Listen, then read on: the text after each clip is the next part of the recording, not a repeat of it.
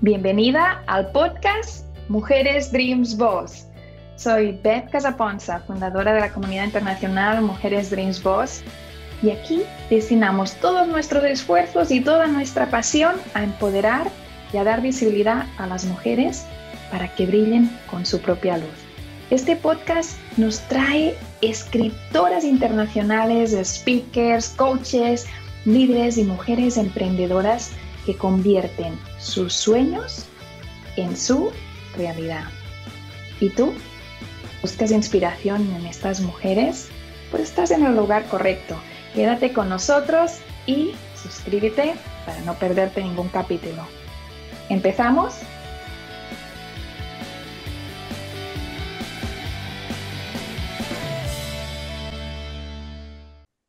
Y empezamos otro episodio de Mujeres Dreams Boss. Gracias por estar en el podcast Mujeres Dreams Boss. Gracias por seguirnos en el canal de YouTube, Spotify, Apple Podcast, Google, donde nos estés viendo. Por favor, síguenos si aún no lo haces. Y si tú eres una mujer Dreams Boss, súmate al club Mujeres Dreams Boss. Ves a la web Mujeres Dreams Boss y allí encontrarás todos los detalles.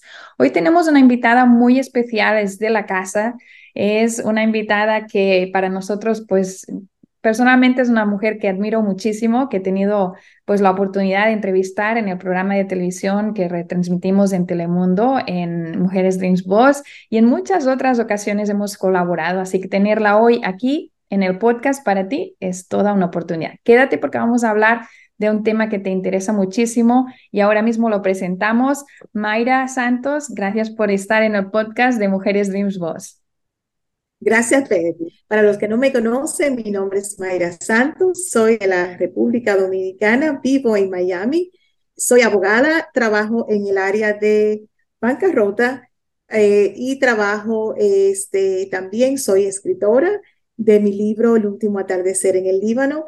Soy conferencista y aquí estoy para darle unos consejos de finanza para que aprendas a tener independencia en tus finanzas y éxitos en tus negocios. Mayra, a mí me gustaría quedarme horas y horas hablando contigo, hablando de tu libro, de tu experiencia, de tu story, pero hoy hemos prometido que vamos a hablar de un tema muy importante para cada una de las mujeres de nuestra comunidad. Compártenos un poquito antes de que nos pongamos a compartir PowerPoint y todo lo demás, un poquito sobre lo que vamos a hablar hoy. ¿Cuáles son los puntos principales que vas a desarrollar en este episodio?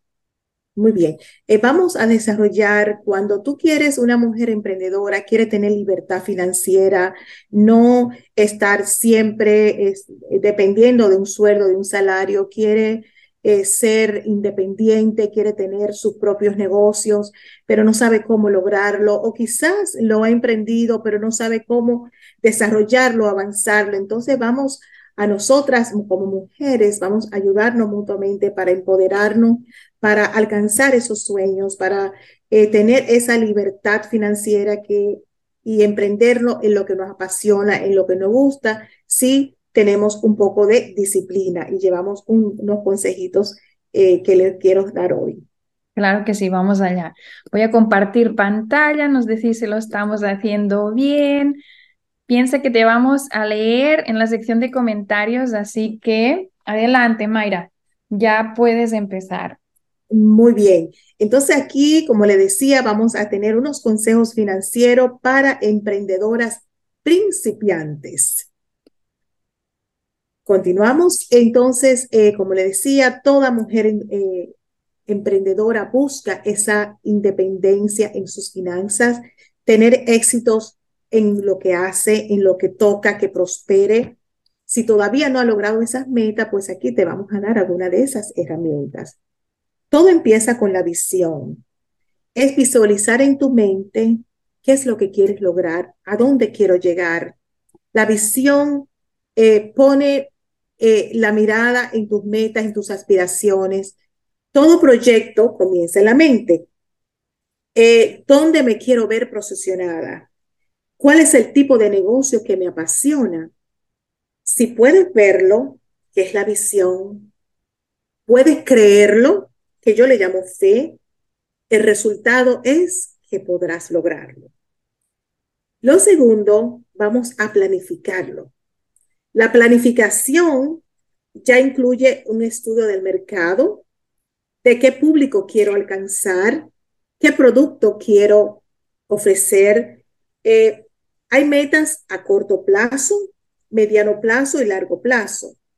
Y determinar cuáles son las herramientas que necesito, los recursos materiales y financieros que necesito.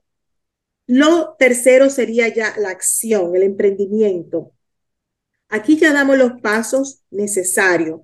Registro de tu marca, incorporación del negocio, apertura de una cuenta bancaria, siempre separada de la cuenta personal, muy importante.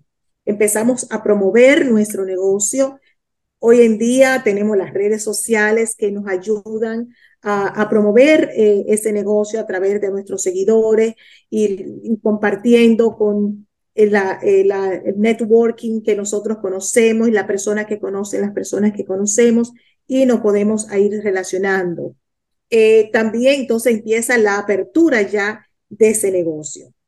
Eh, los consejos que le doy una vez que tenemos ya esos tres puntos, ¿verdad?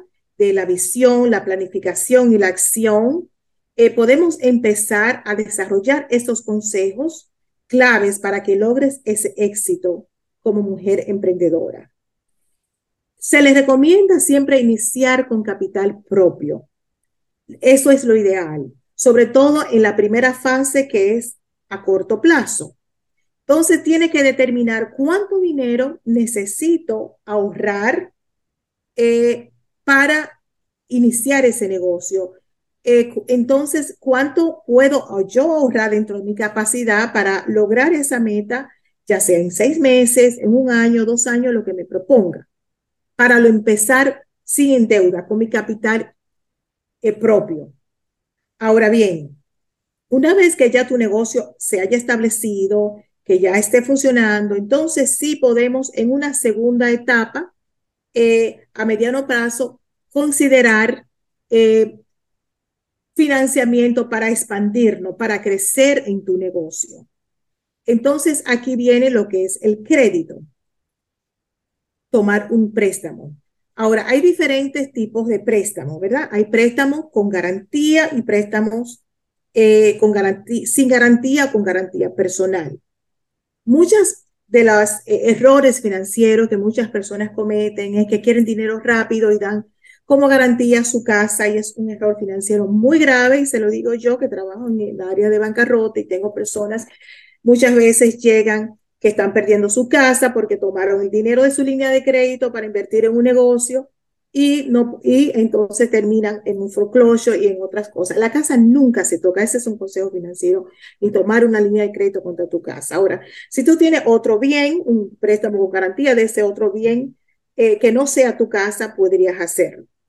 Pero lo que se recomienda, existe eh, en Estados Unidos el Small Business Administration, que precisamente está para ti, para las eh, personas, para los negocios pequeños, para los negocios que se están iniciando. Existe eh, para las personas que nos consideramos minoritarios, como son las mujeres, ¿verdad? Entonces, esos préstamos están ahí para ayudarte a que tu negocio crezca, que tu negocio se levante. Entonces, yo les recomiendo ese tipo de préstamo. Ahora, dependiendo del monto, ellos van a pedir una garantía o no garantía. Y también va a depender, no solamente en el Small Business Administration, una línea de crédito, ya sea con American Express, con Bank of America, con cualquier otro banco, puede tomar tarjeta para hacer tus compras, porque muchas veces yo necesito hacer mis compras y luego venderla, entonces luego pago las tarjetas. Muchas veces necesitamos esas herramientas de créditos. Entonces, es importante eh, cuando tomas un préstamo personal, saber cuánto dinero yo puedo, eh, está en mi negocio, mi capacidad de endeudamiento, ¿verdad? Para yo poder cumplir con esa obligación financiera. Y también tener un crédito aceptable. Eh, para entender lo que es un crédito aceptable, eh, hay, existe una tabla que aquí le comparto, un rango de crédito de, del FICO. A mejor, a más alto eh, puntuaje, la tasa de interés será menor y el límite de crédito que te pueden aprobar pues será mucho mayor. Entonces, aquí nos dice que un crédito excelente es 750 y más o más arriba.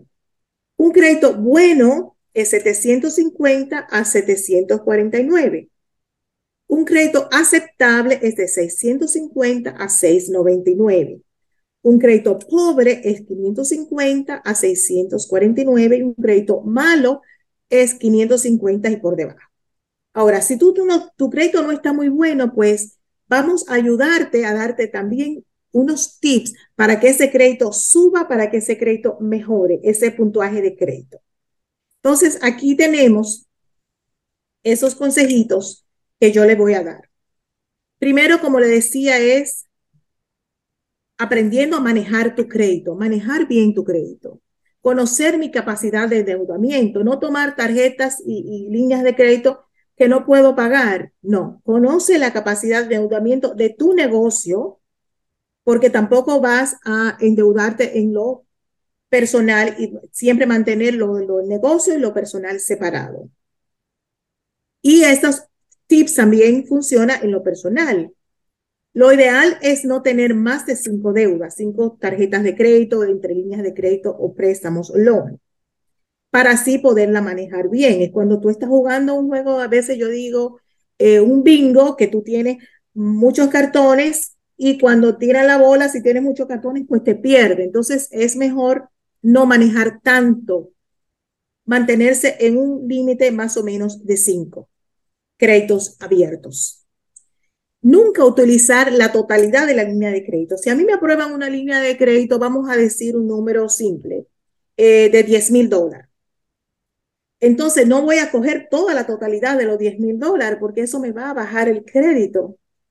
Siempre si me aprueban 10 mil dólares, vamos a mantenerlo por menos de la mitad. ¿Cuál es la mitad de 10 mil? 5 mil. Pues entonces tú te imaginas que tu línea de crédito es, este 5 mil, pero vas a mantenerlo menos de esa mitad. Entonces tú tienes que tomar y pagar, manejarlo. Eh, cuando te llega el bill, no siempre eh, el balance decía mover el crédito, usarlo y pagarlo. No pagues la totalidad, que es un error, porque cuando tú tienes un límite de crédito abierto y lo tienes en cero, eso ni sube ni baja el crédito, es neutro. Tienes que deber algo para que el crédito se mantenga en inmovilidad y el crédito suba. Eh, lo ideal también es, o sea, nunca pagas el mínimo, porque el mínimo lo que paga es apenas los intereses y no baja el capital. Tienes siempre que pagar más del mínimo para que ese capital baje y tú puedas volver a usar la línea. Eh, también pagar a tiempo, no pagar el mismo día, porque muchas veces las compañías toman hasta tres a cinco días eh, laborables para procesar tu pago. Entonces, si pagas el mismo día, puede que tu pago se procese tarde y eso sí afecta a tu crédito. Entonces, siempre proyectarte en pagarlo de tres a cinco días antes de la fecha límite de pago. Yo recomiendo que siempre mantengamos por separado, vamos a pasar al otro slide, mantener por separado eh, el, el, presupuesto de tus gastos, eh, ingresos, ingresos y gastos de negocio, de los ingresos y gastos personales. Yo recomiendo tomar un tutorial de QuickBook que es bastante sencillo o aprender a usar una hoja de Excel. Aquí yo le puse una hoja de Word que también se puede hacer para que tengan una idea. Cada mes, por ejemplo, estamos en agosto, ya a principio de agosto, el mes de julio, ¿qué pasó el mes de julio? Yo tomo mi estado financiero y veo cuánto fue el total de mis ventas del mes de julio. Ahora yo digo el costo del good sold, que se llama en inglés, cuánto el costo del bien vendido. ¿Cuánto me costó esa venta? Bueno, yo tuve que comprar materiales, tuve que comprar inventario, tuve eh, costo de manufactura, costo de envío. Es entonces esos gastos menos eh, el ingreso bruto, pues ya me va a dar el, el ingreso bruto. Pero también tenemos que considerar, mirar y detallar otros gastos incurridos en ese mes de mi negocio. renta, hay veces que podemos rentar un warehouse o una oficina separada de nuestra casa, cualquiera sea su eh, situación. Eh, ahí podemos otros gastos, como eh, tengo aquí intereses y cargo bancario. Los bancos siempre cobran un, un fee de mantenimiento. Los taxes, si, si es de venta, hay que pagar taxes de venta sobre la venta. Si usas tu celular para tu trabajo, puedes poner ese gasto. Si usas el Internet, la página web, eh, la promoción, el mercadeo, eh, gasto de viajes, de eventos que tuviste en ese mes específico y cualquier otro gasto, pues todos esos gastos, vean, lo suma menos los ingresos brutos, entonces te van a dar lo que es la ganancia neta o la pérdida, porque puede que algún mes también tengas, eh, sobre todo al principio de todo negocio, puede que tengas más gastos que ingresos. Eh, normalmente, de aquí creo que terminamos, yo le voy a, más o menos eh, el slide. normalmente se, se dice que los negocios, los primeros cinco años son cruciales para que el negocio sobreviva. ¿Por qué? Porque los primeros cinco años pueden generarte más pérdidas que ganancias, ¿verdad? O ganancias muy mínimas. Entonces, para que un negocio realmente, después de cinco años que un negocio haya sobrevivido, ese negocio va a permanecer. Entonces, los primeros cinco años no se desespere. Yo a mi hija le digo, ella dice, quiero tener mi negocio, voy a renunciar a mi trabajo. Le digo, no lo hagas, no lo hagas, mantén tu trabajo. Si tú quieres, pide menos horas de trabajo y los días libres, los fines de semana y la noche, empieza tu negocio. Cuando ya tu negocio esté bien fortalecido, bien establecido y tus ganancias de negocio te den para mantenerte, entonces podrías renunciar el otro trabajo. Pero al principio es bueno tener las dos fuentes de ingreso. Ahora bien, yo le doy otras eh, recomendaciones. Muchas veces, como le digo, hay personas que mezclan lo personal con el negocio. Es un error porque cuando vamos a declarar los taxes, el IRS no hace una auditoría y tenemos que probar cosas, no podemos mezclar las dos cosas. Eh, los gastos personales se mantienen separados, la cuenta personal se mantiene separada. No usemos la cuenta personal para pagar gastos de negocio ni la cuenta de negocio para pagar gastos personales. Mantener esas cuentas siempre separadas y tener un presupuesto de tus gastos personales primero determinar cuáles son tus ingresos. Los ingresos personales eh, se determinan, bueno, si tú tienes un salario fijo ya es mucho más fácil, pero si no, eh, un promedio de lo que ha sido en los seis meses anteriores. Eso tú lo proyectas, cuál es tu ingreso para el resto de los otros seis meses. Eh, en los gastos existen ciertas recomendaciones.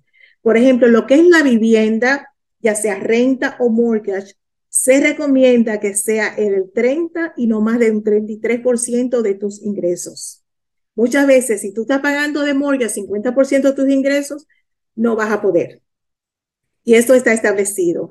Eh, yo he tenido muchos clientes que cuando le hacemos las modificaciones de los mortgages es a un 31% de sus ingresos que se debe de pagar de mortgage. Eh, entonces, si estás pagando más, entonces tienes que buscar más ingresos o refinanciar porque no puedes pagar más de ahí. Lo que se recomienda para lo que es gasto de transporte, que es muy necesario, aunque hoy en día, por ejemplo, mí, yo trabajo ya desde la casa remotamente gracias a uno de los beneficios del COVID, pero el gasto de transporte se recomienda también que sea entre un 20% de tus ingresos, entre un rango del 15 al 20. Y eso incluye si tienes letra de carro, pagarés, lo que es la gasolina, el mantenimiento, o si usas transporte público, Uber, Lyft, taxi público, debe estar entre un 15 a un 20% de tus ingresos. Para los otros gastos, como gastos de alimentos, gasto de, de, de ropa, de aseo personal, pues también el IRS tiene una tabla eh, que dice según el size de la familia, según el tamaño de la familia, cuánto deben ser los gastos. Existen gastos que son, le llaman wants, que son los, eh, los, eh, los, los, gastos que yo, los necesarios y los que no son necesarios, vamos a llamarlo así, los needs y los wants. Los gastos necesarios son pues sus gastos fijos de la renta, del transporte, de la comida, de las utilidades y los gastos eh, que son adicionales ya serían comida, recreación, este, vacaciones. Entonces, tenemos que primero cubrir siempre los gastos necesarios antes de cubrir los gastos adicionales que no son tan necesarios. Se recomienda ahorrar por lo menos un 10% de tu ingreso. Hay dos diferentes tipos de ahorros. Están ahorros a largo plazo que se recomienda siempre un 401k o un IRA, que son, eh, tienen los beneficios de que no pagan taxes sobre esa cantidad que tú ahorras y se ahorra para largo plazo, para tu vejez, y esos no se tocan. También es los ingresos a corto plazo, que ya en una cuenta de ahorro, cuando tú tienes una meta, como abrir el negocio en un año eh, o para unas vacaciones, esos son ya en una cuenta de ahorro. Y deberíamos siempre eh, disciplinarnos para ahorrar por lo menos un 10%.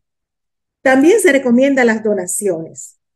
Las donaciones, igual que eh, un IRA tienen una, unos créditos o una, o sea, no se, el, el fisco no te va a, a, a, cobrar los taxes en lo que tú donas, ya sea una organización sin fines de lucro, una iglesia, y hay muchos beneficios en dar, porque yo siempre digo la ley de la siembra, o sea, cuando tú das, tú recibes, cuando tú, y es algo que, que trabaja doblemente. Eh, hay que tener presente, según los estudios, como le decía, que eh, empecemos siempre a tener paciencia de que los primeros cinco años van a ser lentos, pero que usted va a ser constante, usted va a ser disciplinada y, y usted va a ver, mirar cómo su negocio va a ir creciendo y vamos a tener esa prosperidad, esa independencia financiera que toda mujer esté empoderada, toda mujer dream boss, este, aspira a ser, aspira a tener y lo vamos a lograr. Eso es todo cuanto le traigo hoy. Muchísimas gracias, Mayra. Muchísimas gracias por estar aquí en el podcast de Mujeres de Voz y, y traernos este PowerPoint, esa gráfica que me imagino que muchos habéis parado el vídeo y lo habéis hecho fotografía porque es interesantísima y todo lo que nos has compartido. Hay personas que nos han estado viendo hasta aquí y quieren saber más, quieren, quieren más, Mayra. ¿Cómo pueden seguirte en las redes sociales? ¿Cómo pueden seguir contigo? Qué lindo.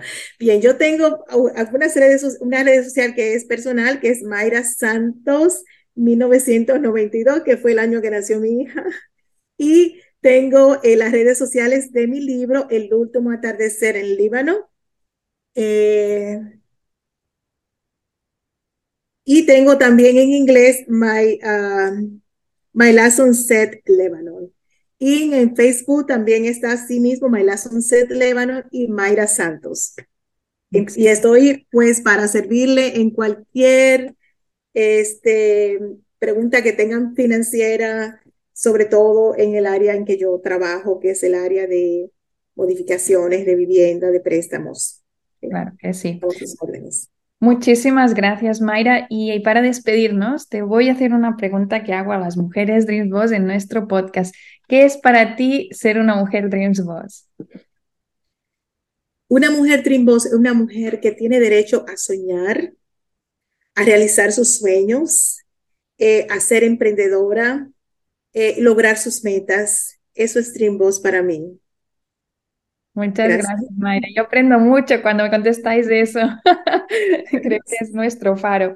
Muchísimas gracias y muchísimas gracias también a ti que nos has estado viendo, que le has dado like, que lo has compartido con aquella persona que sabes que está en tu corazón, que necesita escuchar todo esto que Mayra nos ha pues compartido hoy. Muchísimas, muchísimas gracias. Mayra, un abrazo virtual y nos vemos muy pronto. Gracias. Gracias.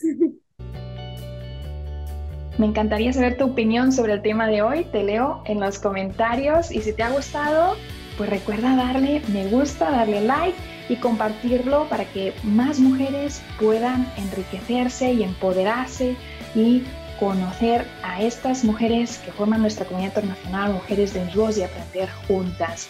Nos vemos en el próximo capítulo, en el mismo lugar, en la misma hora. Y si aún no lo has hecho, no olvides suscribirte. ves también a betcasaponza.com para ver todos los proyectos que tenemos en este momento para ti.